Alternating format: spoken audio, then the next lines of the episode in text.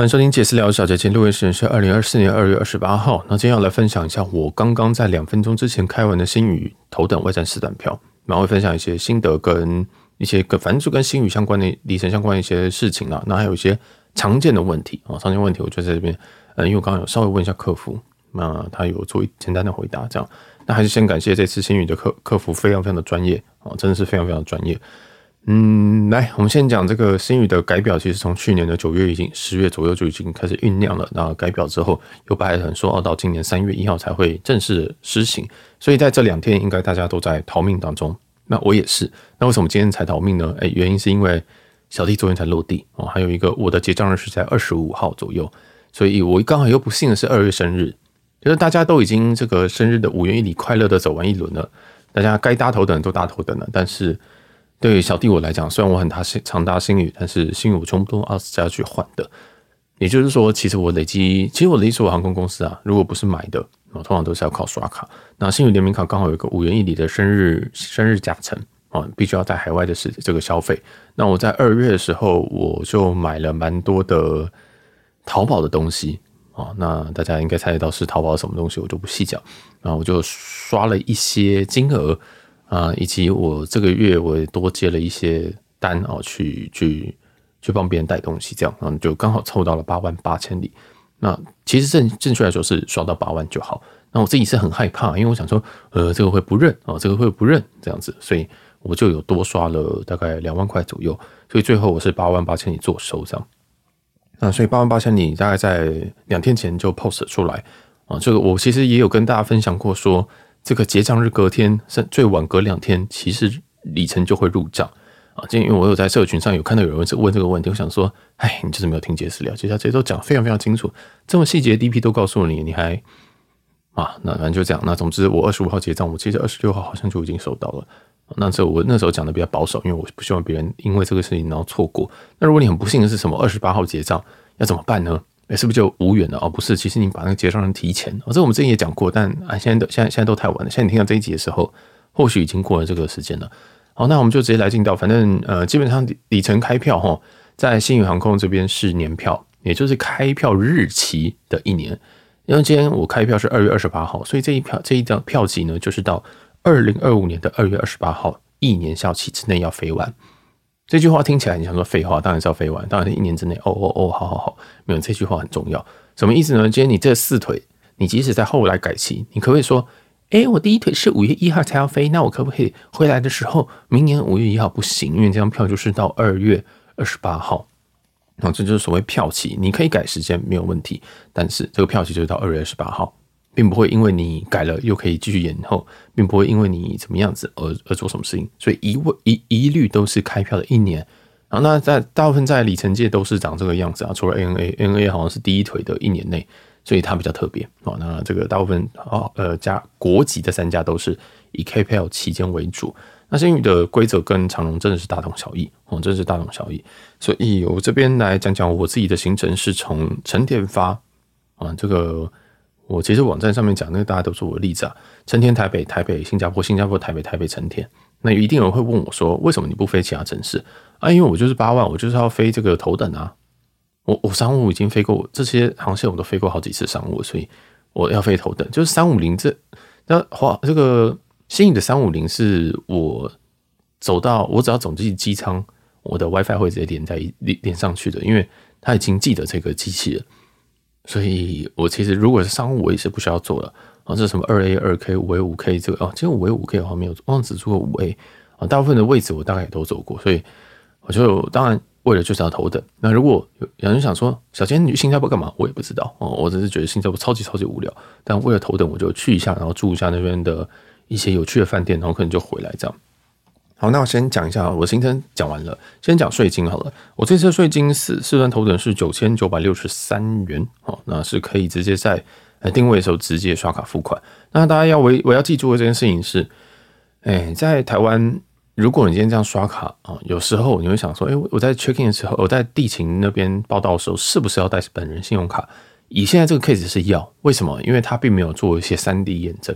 所谓三 D 验证是，例如说你在官网去买票的时候，他会寄简讯给你到你的手机，这个其实本就是一个一种本人的验证方式啊。所以呃，像这个他直接透过电话，然后这样子开票的情况，他未必能够真的验证你是本人。虽然他在进线的时候订票的时候都会问你说，呃，问你一些账户的资料，但是其实你只要有账户的资料，你就可以就可以用别人用用他的里程去开他的票，对不对？但总之啊，这个信用卡这个有一个有一个这样子一个流程，就是你基本上三 D 验证是等同于本人刷卡啊，所以但如果我们像这种只是报卡号跟效期的。那你就需要带卡到机场去做报到哦，这个是一个大原则，我，是大原则。啊，至于你会不会被抽到，那又是另外一回事了。所以，哎、欸，大家就补充到这边。那这一次的这个四段，我的时间分别是一段在三月，一段在八月，另外一段在八月，最后一段在一月。啊，那这个日期不重要，为什么不重要呢？是目前来讲，哈，例如说我以最后一段第四段为例，其实。我的票期都是先压的，因为我我出国比较不会提前规划太久，除非是长城或者是跟别人去的，我自己可能会随时出去。那你只要我我在这个票的情况下，我我应该说，我先去官网去查了票，我最近才发现原来官网是可以查票的，是可以查里程票的，所以这边要再勘误一次说啊，我之前说星宇的官网没办法查票，没办法查里程票。答案是可以，但是你要走到他们兑换酬宾机票，然后再往最下面拉，你才可以看到啊，你开始可以搜寻这个酬宾机票。但是那个系统介于好用跟不好用之间，那我是建议大家在查完机票之后再打电话进去。那这样你你可以省很多很多时间，甚至你再打电话进去，哎，在等待时间你查票应该都没有问题。哦，那那个他那个网站有一点点阳春，就是你回到搜寻界面的时候，他没办法记住你上一次。他没有你的 cookie，所以他没有抓到你上一次搜寻的什么。例如说，我有一段找很久是台北新加坡，台北新加坡一直都找不到票。我从九月开始找，找找找，往后找，发现都没有找。然后后来我就往前找，才发现说哦，有一两张零星的票。那我就先压了一个时间。哦，那大家都，我是建议啦，你可以在官网上先找，你可以减少你跟客服这边沟通的时间。哦，那我自己就先找了前三段都是有找到票，但是最后一段我真的找不到，所以我决定打电话进去，呃，问一下他。那最后一段台北成田呢，这边也顺便给大家一个一个 DP，基本上从九月开始到十二月二十二号都已经没有票了，就是这么荒谬啊！这头等全部都被卡完了。呃，从台北出发的基本上，从台北出发很多头等都是换不到的啊。那如果你只是单纯换来回的票，你在官网上应该可以操作，但是如果你是要换未战时段，请您进线客服哦。那台北成田已经是。呃，没有太多的票。那这您一定会有人说啊，有卖这么好吗？是被换掉了吗？这个，这个就是有点可爱的问题啊、我我先这样说，其实你从 Expressfire 上面去查这些时间的票，它其实都还有三 F 以上啊，通常都是三 F。三 F 是什么意思？它还有卖三张的头等舱，啊，表示说它可能一个一个头等舱，它其实只放了一个给里程机位。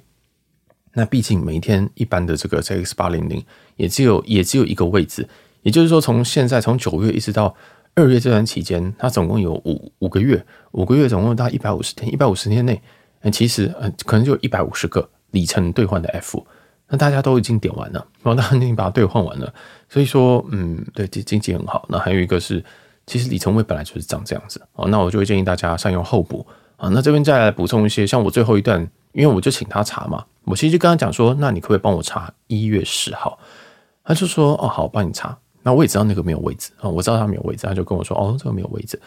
好，那我就说，那你可不可以帮我，就是前两周、后两周这样去查？那他也动很快，他就帮我直接查了，从十二月二十号到一月二十五号。我原本跟他讲说，这个前两周、后两周嘛，那我觉得他有好，帮我多查一点点。那我就跟他讲说，哎、那如果没有的话，你再帮我往后。啊，那他就说，哦，还是没有票这样子，那你要不要候补？其实他前面就已经有暗示这件事情。那我想说，没有，我想开 OK，我想开 Confirm，我想开要这个，我不要开 RQ，不要不要开这个 Waitlist 的票。但后来他就跟我说，嗯，到二月二十二号，现在能开的最远期都没有票啊。那我想说，呃，好吧，那我还是候补。那我就先确认一下这个候补的一些问题。我就第一个问他说，好，我现在前三段 OK，然后第四段是呃 RQ 的情况下，然后就候补的情况下，我如果突然要改票。因为我八月要去这个新加坡的第二腿跟第三腿，那如果是九月突然这个脑子撞到，想说哈，我要来飞最后一段了，我可不可以临时把候补往前拉，然后直接开 OK 的票，confirm 票可以哦，当然是可以。所以其实这个大原则跟其他家都一模一样，就是这四段的顺序你不能跟动，你不能说哦，我今天这个这个成田台呃成呃东京台北台北新加坡新加坡台北台北东京这一张票，好，我先开完开完票之后，哦，这个乾坤大挪移把最后一段直接拉到第一段来，诶，这样不就变成台北东京东京台北台北新加坡新加坡台北啊？当然是不能这样子啊，这是破坏票破坏票规，所以它的顺序是不能变。哦，这是第一个四腿顺序是不能变。再第二个问题，四腿的时间可不可以变？哦，这是单一的问题哦，哦，不是 and 哦，是呃，这个我现在四腿的顺序不变的情况下，我可不可以改期？哦，当然是可以，而且是免费。就是像我的例子是，第一腿三月，第二腿八月，第三腿八月，第四腿是一月的候补。那我可不可以把八月的这两腿往前改到四月？可以，啊，是可以，就你可以直接拉。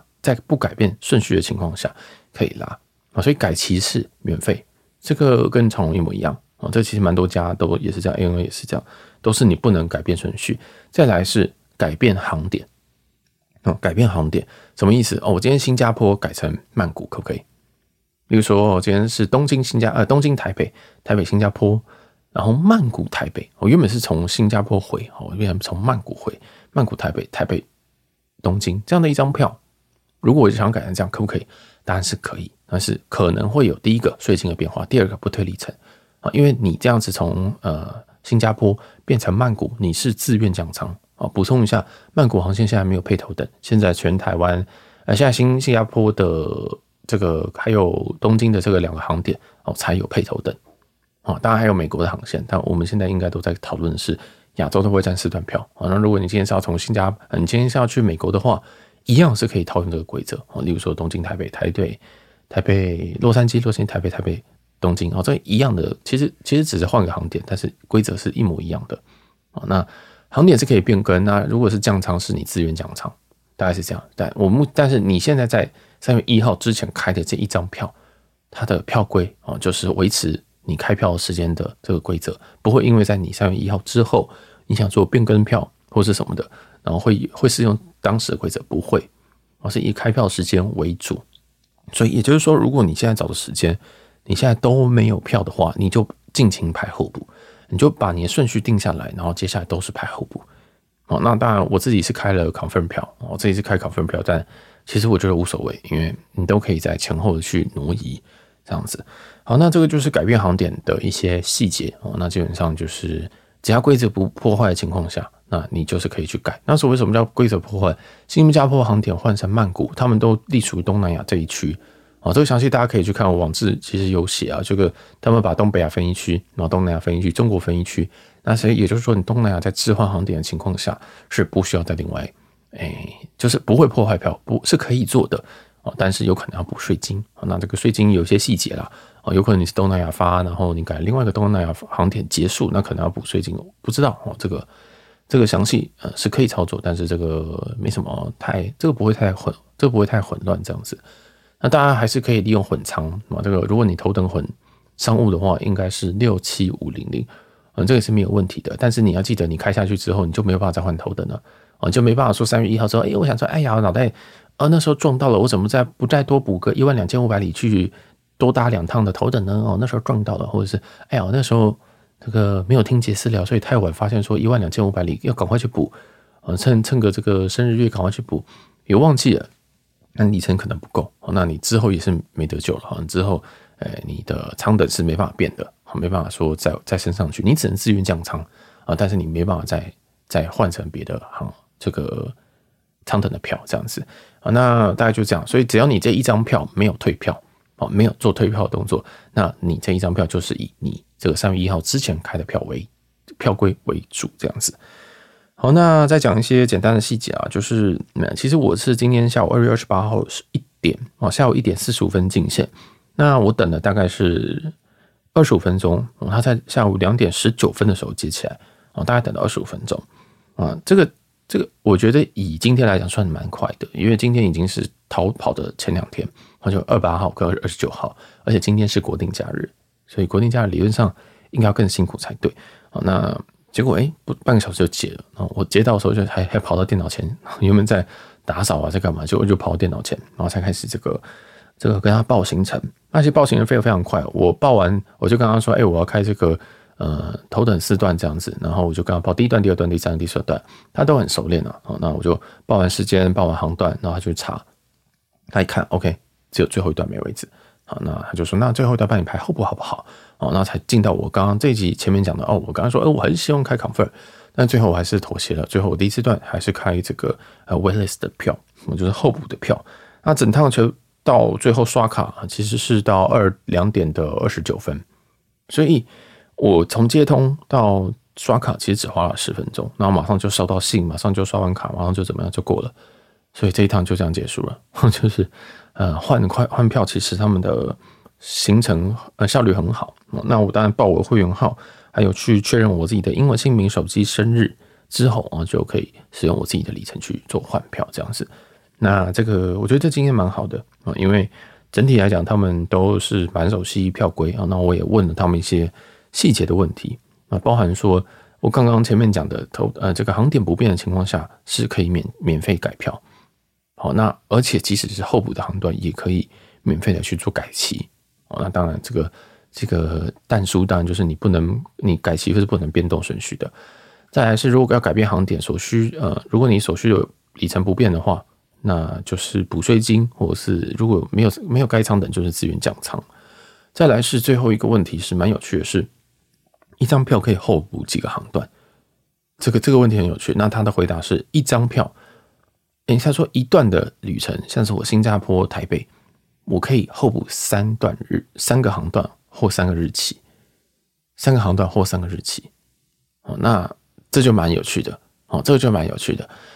如果可以候补三个航段、三个日期的话，那我现在四段票，他就说，那其实你这样最多哦，这以这张票票的状况来讲，你可以候补到十二段。诶，这好像跟我对长荣的理解好像不太一样，因为长荣好像是一张票就是三个候补。还是我搞错了哦，这个我等下问你再确认。但是星宇这边最多可以候补到十二段，但是是每一段候补最多三个时间或者三个航段。所以像我的状况，我只有最后一段是呃这个 waitlist，所以我可以这个候补我可以多候补几个这样子。那我只有候补一个，为什么？因为呃因为这个经根据我的经验，通常。通常啊，哈，通常你候补其实上的几率蛮高的。它目前虽然说一台飞机就是四个头等啊，但是他们倾倾向好像会蛮容易直接让你上的啊，就是蛮容易会让你候补上的。所以我自己都觉得大家不需要太担心候补会不会上，你就先开起来，你就先把票开起来，那你票规就定了。那未来你再改期，或者是你跟我一样，就是像我是一月东京啊，一月最后一段第四腿台北东京，那你突然在九月十月想要飞的时候，你再往前拉。那你再看就好哦，这个时候不会有太大问题。那一定会问我说，那会不会没有票？不会进头等不会坐满的哦，头等真的是很难很难坐满的。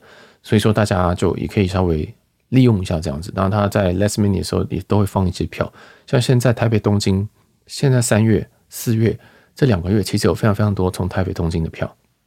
那大概从九月之后哦，中间这个呃五六七八我是没有去查，但是从九月之后的头等是完全没有里程位。那也不代表说就已经卖完了或兑换完了，这个一定是动态调整。我今天如果我今天如果都已经现金票都卖不出去，那我就加减放一点里程票，这样还会有一点这个成本的回收。所以这个大概就是一些分享了。那大家也不用对候补有太大的担心，因为即使你今天候补不上，你改期或者是你打电话进去，一个航段可以多候补个几个位置，那也会增加你的这个几率。哦，那大概就是分享到这边。我知道这一集的。哎、可能知识密度还是有一点点高，但我有就就就这样，你有问题再来问我吧。好，那我会马上把这题上上去，然后也是一个新宇头等开票一些小 DP 啊，因为我 我真的很衰，我是二月二月生日，二十五号结账啊。虽然我可以提前三天结账，但是我即使提前，我才刚从巴厘岛哦跟我家人旅游回来，所以其实我也没办法提早太早，但刚刚好，还好就是哦，还好我这些东西都已经处理完毕了。啊，我已经想好我的航点，我已经在网络上先查好，再去打电话进去，所以整体的速度非常非常的快。当然，其实他们捞票捞的比我们快了啊，他们捞票会系统跟我们应该是不一样的系统，我们只能一个个查，但是他们看起来是有一个不错的系统去做。那我希望星宇可以再继续改善他们网络筹兵机票这个系统，让之后大家可以更轻松的去查。那一定，我还看到一个很奇怪的问题，有人问说，阿拉可以用阿拉斯加航空去看星宇航空，而且不行，因为自因为第一个自家给自家兑换的破跟外加给自家破是不一样的，这个是套用在所有的里程界，所以如果你今天长龙看自己长龙兑换长龙，那这个破跟这个加拿大航空兑换长龙、UA 兑换长龙，这都不是同一个破，甚至外加不同的航空公司破都有可能会不一样，有可能啊，所以你最后你要用什么计划去兑换？其实你最好直接用那个系统去查，那大概就是这样的感觉哦。那所以说呃，也分享给大家。那呃，还有一个刚刚有一个语病哦，就是阿拉斯加航空是没办法换兑换新宇头等的。你要新宇头等，你只有星宇自家才能找到。这一点跟新加坡航空一样。所以，哎，就分享到这边，希望这一集对大家还有帮助。然后客服时间应该是到下午的，我讲一下好了。台北的客服电话是零二二七九一一一九九，那服务时间是呃每天的早上九点半到下午五点半。哦，那我刚刚是一点半进线的，他还有线上客服啦，但我是决定直接打电话。那如果你愿意去直接他们的据点的话，是在南京东路三段一百六十八号啊。如果你想要直接杀去现场开票的话，我建议你可以直接可以过去排队。好，那我们这一集就先到这边。好，那我们之后有需要什么再补充啊？应该也是来不及了。好，就这样，感谢感谢大家收听，我是小杰，我们下期见，拜拜。